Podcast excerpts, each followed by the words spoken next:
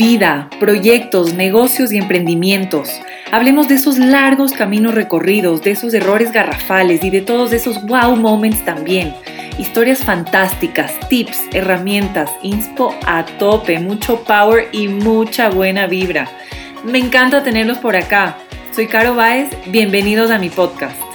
¡Let's go! Un, dos, tres, vámonos. Ese día me quedé pensando que algunas personas jamás nos dejan, nunca se van por completo, aunque ya no estén. Su ausencia queda, su voz se escucha, la sentimos sonreír. Algunas personas jamás nos dejan, son eternas. Palabras y frase hermosa de Ilani Ribeiro es la pues el texto con el que yo abro la biografía de mi papá. Me ha salido totalmente, totalmente espontáneo, totalmente del alma grabar este audio para ustedes, siempre con toda la sinceridad y transparencia del mundo, con toda la humanidad del caso. Pues les comparto que como familia estamos pasando un momento sumamente frágil. Nuestra abuelita, la mamá de mi mami, la abuelita Maggie, se encuentra en un estado de salud bastante deteriorado. Ella ya tiene bastantes antecedentes, pues lamentablemente ya son 10 años de batallarla con temas de su corazón, temas de salud, ¿no? Por ahí un derrame, por ahí eh, una hemorragia, por ahí un hematoma mal parqueado. Eh, recientemente tuvo unas crisis y, y les comparto, estamos por afrontar un momento muy difícil. Mi abuelita entra a cuidados paliativos. Ha sido una decisión muy dura. ¿Y por qué les transparento? Porque pienso que es un momento muy prudente para abrirme ante ustedes y compartir un pensamiento. Pues qué mejor que en esta época tan, tan frágil, valga la redundancia, tan, tan frágil por la que estamos pasando como humanidad. Esta fase, esta circunstancia, tan misteriosa. ¿Por qué misteriosa? Porque no la entendemos, porque queremos descifrar pero no podemos, queremos preguntar tantas cosas que simplemente no tienen una respuesta. Decimos, pero ¿por qué? ¿Pero por qué está pasando esto? ¿Por qué vino un, virus a matar a tantas personas inocentes a la vez? ¿Por qué mueren personas inocentes todos los días?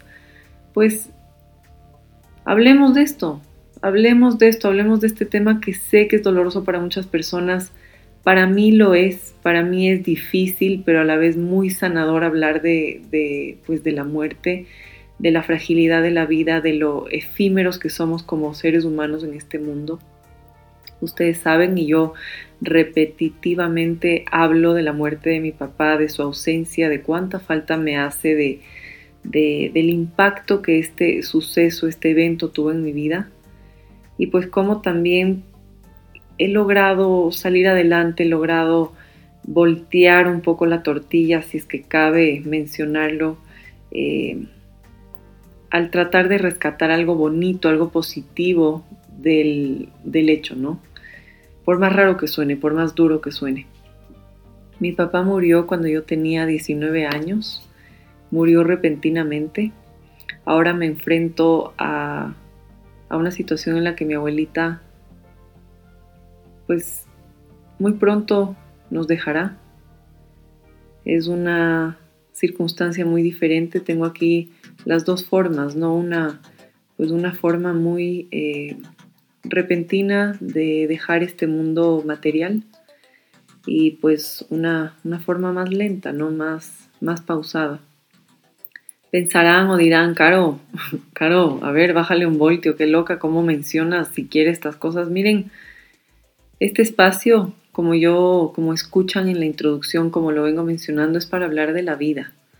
Sí vamos a tocar temas de negocios, sí vamos a tocar otros temas, pero a mí estas cosas me mueven. ¿Por qué? Porque son, es una oportunidad más para que yo pueda intentar transmitirles esa necesidad, esa responsabilidad que tenemos todos de tratar, tratar, porque somos imperfectos y no me cansaré de decirlo, de apreciar cada segundo que nosotros estamos aquí en la tierra, aprovechar cada minuto de vida para tratar de hacer algo por nosotros, algo por los demás, ir atrás de nuestros sueños, sabiendo y partiendo del hecho de que esta vida es una y una sola. Todos nos vamos a ir de, perdón, eventualmente de este mundo y qué nos vamos a llevar, no nos vamos a llevar absolutamente nada. Amigas, amigos, mi papá no se llevó nada. Mi papá lo que se llevó, lo que yo sé que se llevó, son sus experiencias, sus vivencias, esos sentimientos que él pudo procesar. Los buenos y los malos, ojo, porque son los que nos forman. La totalidad de lo bueno y lo malo es lo que nos forma y lo que nosotros somos y por qué somos como somos. Por qué actuamos como actuamos, por qué decimos lo que decimos, por qué reaccionamos hacia ciertas cosas. Él se llevó todo eso. Dejó muchísimo más dejó todas sus experiencias multiplicadas, convertidas en aprendizajes y en lecciones para todos quienes estuvimos alrededor de él y tuvimos la dicha de conocerle. Y pues por eso déjenme compartirles un poco de cómo yo desde chiquita fui expuesta a este tema duro, crudo, pero muy real de la muerte y cómo me veo ahora obligada en una situación sumamente vulnerable, sumamente frágil y dolorosa. Aquí me estoy aguantando las lágrimas para poder dirigirme ante, ustedes y compartirles este pensamiento que creo que es justo en estos momentos. Desde que éramos muy pequeños, mi ñaña y yo, pues mi papi, como les he contado, amante de la aventura, amante de los carros, de las motos. A los tres años él no dudó en regalarnos nuestra primera moto. Teníamos unas Piwis divinas, unas KTM, con las que competíamos motocross con todos los niños.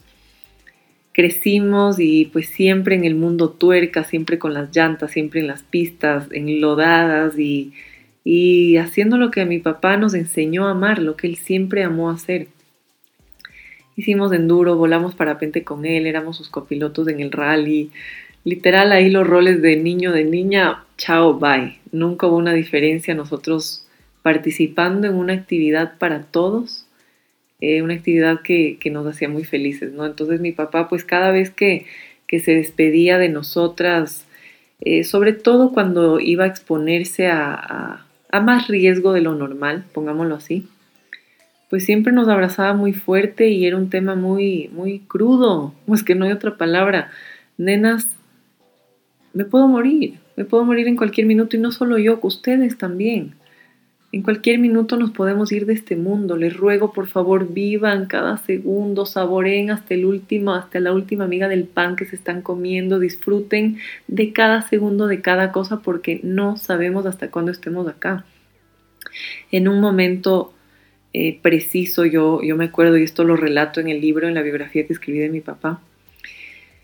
Nos íbamos al colegio y en una época tomábamos el, bus del colegio para, ir a la escuela, ¿no? Entonces eh, ya nos atrasábamos eh, y, yo me acuerdo clarito, clarito, clarito, yo creo que teníamos unos 13 años.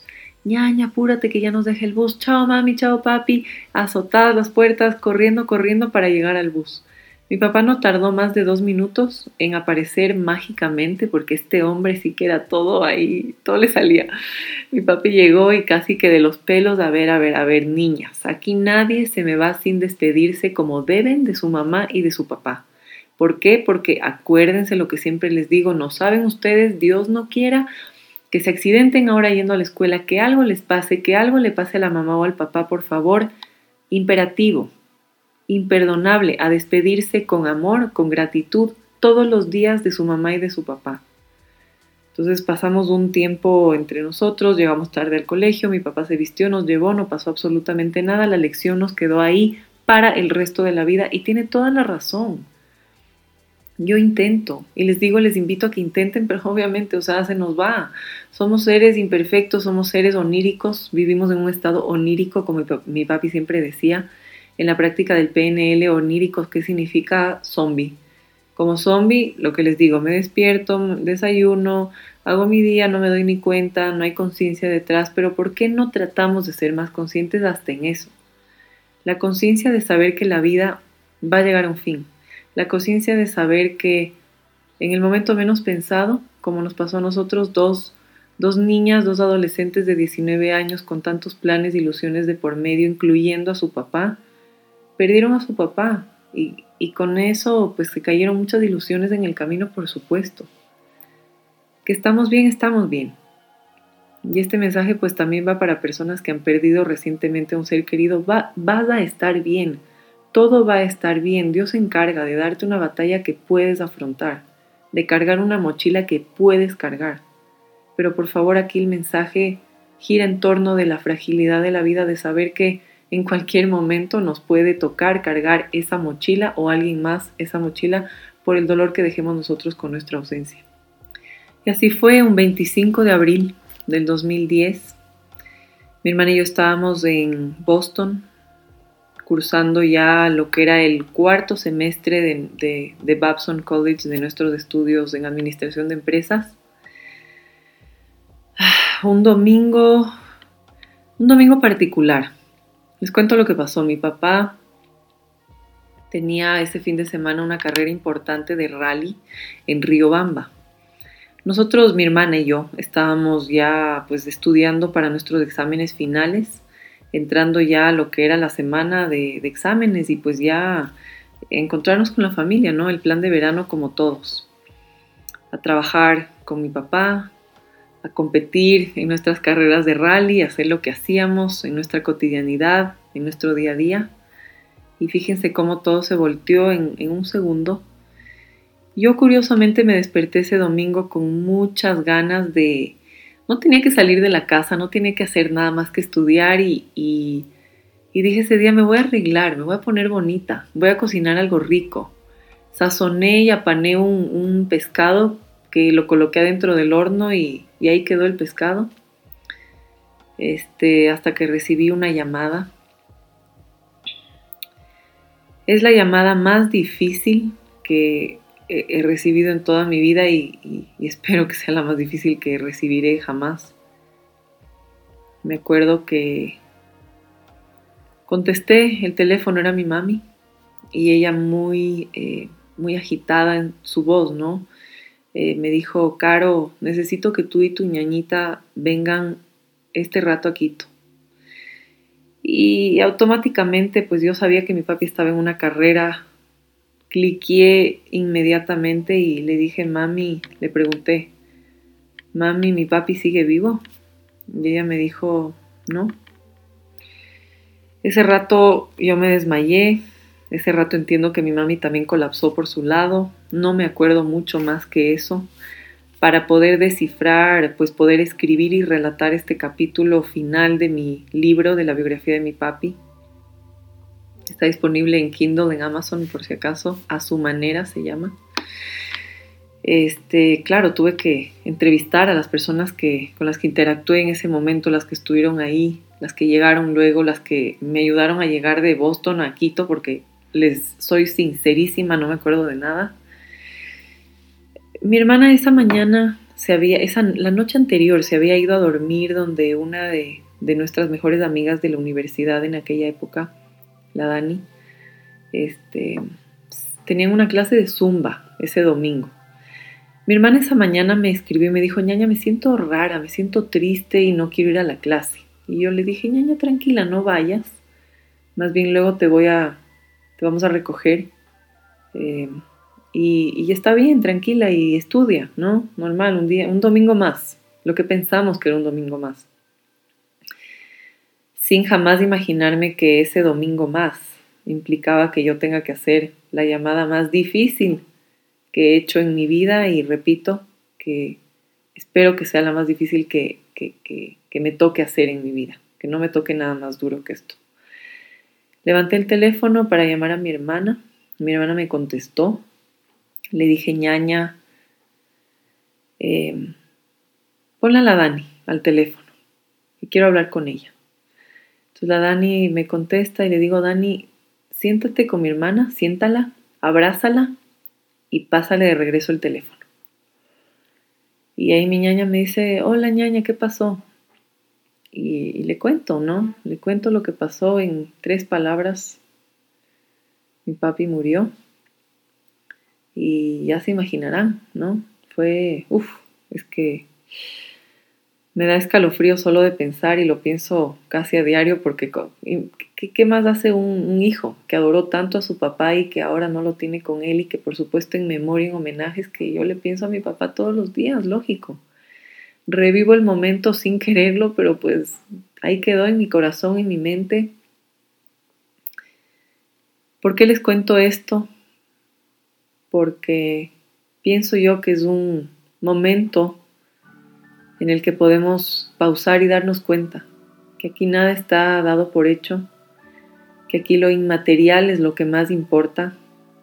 Lo material, pero claro que importa. Necesitamos trabajar, necesitamos ingresos para sobrevivir, para comprar esas, pues esas cositas que nos dan alegría, ¿no? Que no, no necesitamos todo lo que compramos definitivamente, pero pues sí, necesitamos sobrevivir, necesitamos mimarnos, darnos gusto, darnos alegría, ojalá y con moderación.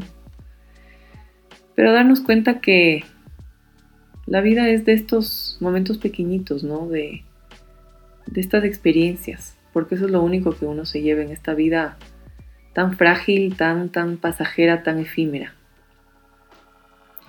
Mi hermana y yo regresamos de Boston. Ella tampoco se acuerda mucho cómo fue todo regresamos a, firmar papeles, regresamos a, velar a nuestro papá, a verlo dentro de, un ataúd, o sea, algo indescriptible todavía para mi corazón, para mi, mi boca, ahora que estoy tratando de comunicar esto a ustedes. Llegaban cientos y cientos de personas, oigan, no les miento, y mi papá no era ni un político, no era famosísimo, simplemente era una persona que dio todo de sí, pero todo para ayudar a los demás. Dejó una huella no en una, no en diez, no en cien personas, en muchísimas personas. Porque era una persona sumamente entregada. Y, y porque les digo, mi papi curiosamente muchas veces nos decía, quiero que vivan una vida pensando en qué van a decir las personas de ustedes del momento que estén en su funeral. Imagínense es raro, es como que mucha gente me dice, Caro, es como que él ya lo sentía. No sé, no quiero llegar a ese punto, no lo sé, no me importa. Pero qué bonito, ¿no? Y literalmente cuando llegó su, su día, cuando llegaban estas olas de personas a Monteolivo a, a despedirse de mi papi, a agradecernos, a él no le alcanzaba el tiempo para contarnos todo lo que él lograba hacer por los demás y llegaba con unas buenas historias. buenas, buenas historias, unas historias hermosas, que todas, bueno, las que he podido recordar y recopilar están en su biografía. Y muchísimas otras que se quedaron fuera porque hasta el día de hoy recibo testimonios de personas que fueron impactadas por Marcelo Báez de una forma u otra en sus cortos 47 años, que a veces digo, Dios mío, si es que ay, este loco que hubiera logrado en estos otros 11 años en los que él no estaba aquí con nosotros, ¿no? Pienso que todos venimos de este mundo a cumplir con una misión, una misión permanente. He escuchado muchas veces decir que los buenos se van antes, que los buenos nos dejan antes. No quiero concluir, no quiero decir que estoy de acuerdo o en desacuerdo, no quiero llegar a ese punto simplemente compartirles esta historia, compartirles esta experiencia, que por supuesto no, todos hemos tenido una experiencia tan cercana con la muerte como, como en este caso mi, mi mami, mi hermana y yo, ¿no? Que quienes fuimos pues las, las, tres personas más importantes en la vida de mi papi. Yo, poquito antes de lo que sucedió, yo decía, wow, lo afortunada que me siento que nunca he perdido a nadie cercano, ¿no? y boom. ¿Por qué? Porque así es, así es la vida, amigos. Así es esto. Qué bonito verlo como una oportunidad de sentir con toda la fuerza de nuestro corazón, de tener las ilusiones del tamaño del mundo, de tener muchísimas ilusiones, muchísimos planes, que su bucket list ¿no? Una bucket list, una lista de pendientes que tienen antes de morirse, no porque se vayan a morir, pero porque quieren ustedes exprimir hasta la última gota de esta camiseta que se llama vida, ¿no? De expresar todo lo que puedan expresar, de compartir, de ayudar, de preguntar, de aprender, de crecer, de experimentar, de equivocarse, de caerse, de levantarse, de, de tratar, de decir, qué chévere, quiero hacer esto por mí, dale, dale con todo, que tengo esta ilusión, mi ilusión más grande, la que siempre menciono es tener mi familia, pues ya ahora me casé, ya tengo, ya está José, ya está José como pues es parte de mi vida, es mi esposo, este, algo que me hace demasiado feliz. Juntos vamos a crear tantas cosas hermosas, eh, un pasito más cerca pues en su momento de vida, a formar nuestra familia, a tener nuestros hijos, y claro, algunas, algunas personas me dicen como, Caro, unas mujeres, ¿no? Como qué intensa, hablando tanto de los hijos y, Caro, ¿no te da vergüenza? ¿Qué vergüenza? Oigan, ¿vergüenza para qué? Aquí el, único que nos juzga es, es, Dios, por favor. O sea, ¿quién más? Aquí, si, es que, si es que alguien me puede juzgar a mí, a mí misma, primero soy yo. Primero es Dios y luego soy yo. Y nadie más. Qué bonito vivir una vida desprendida a lo material, una vida desprendida al que dirán, una vida auténtica, una vida sin filtros, sin miedos, sin limitaciones. Claro que esto suena al típico speech de motivación, que yo no quiero ir por ese lado, somos imperfectos y este tema no va a funcionar siempre. Vamos a tener miedo al que dirán, vamos a tener limitaciones, vamos a tener obstáculos, vamos a tener muchísimos miedos, pero qué bonito saber que si la vida es tan frágil, que si la vida se me va a acabar en cualquier minuto, al toro por las riendas y voy con toda. Y es que uno nunca sabe. La misión de mi abuelita, sin duda, es que esta mujer tan linda, esta mujer tan valiente, tan fuerte, Diez años batallando una enfermedad muy difícil, muy complicada. Ella lleva ya muchos años gozando de las cosas más pequeñas de la vida. Fíjense que ella no, no puede mover ya su cuerpito. Antes de entrar en esta última crisis, ella podía mover solamente una parte del lado izquierdo de su cuerpo. Dejó de hablar hace muchos años.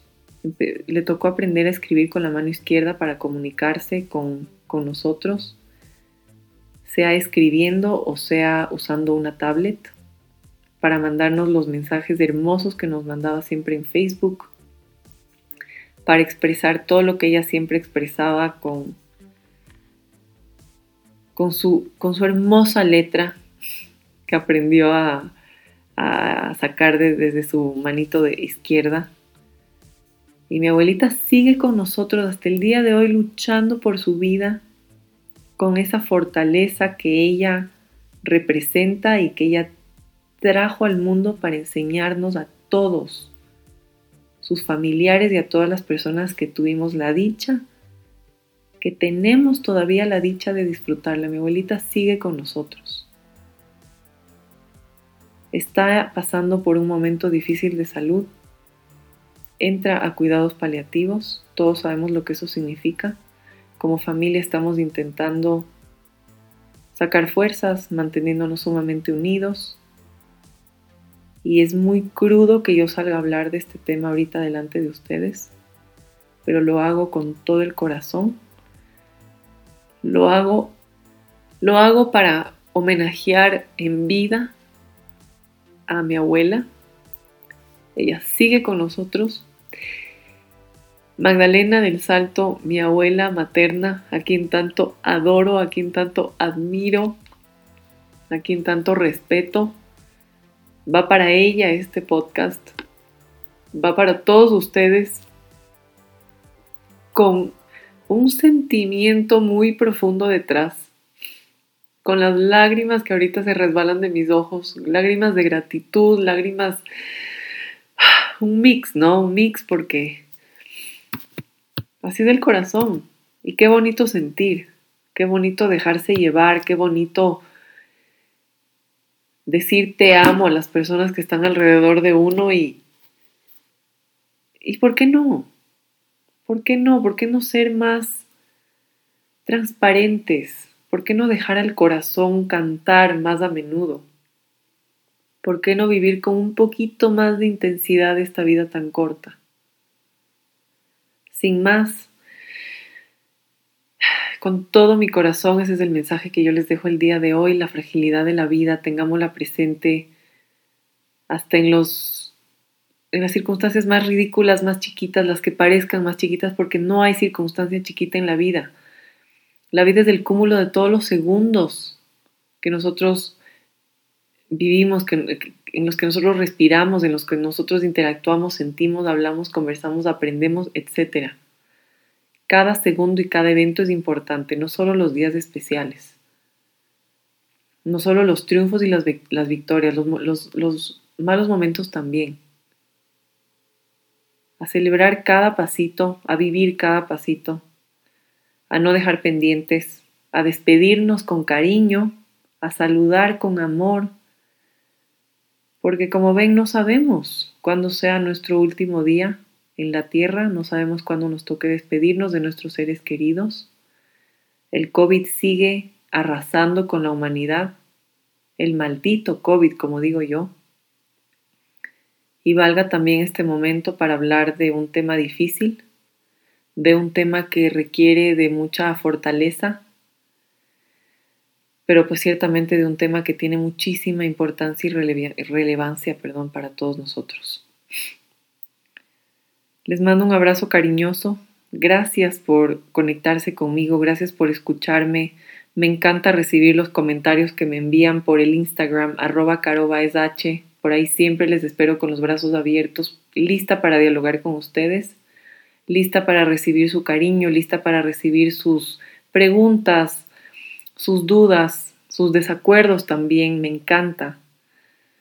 Y bueno, lista para continuar transmitiendo mis pensamientos, mis conocimientos a futuro en este podcast que nace con mucha humanidad detrás. Un abrazo fuerte, muchas bendiciones. Espero que hayas disfrutado. No olvides suscribirte a este podcast. Nos encontramos en el siguiente episodio. La mejor energía y todo mi amor para ti.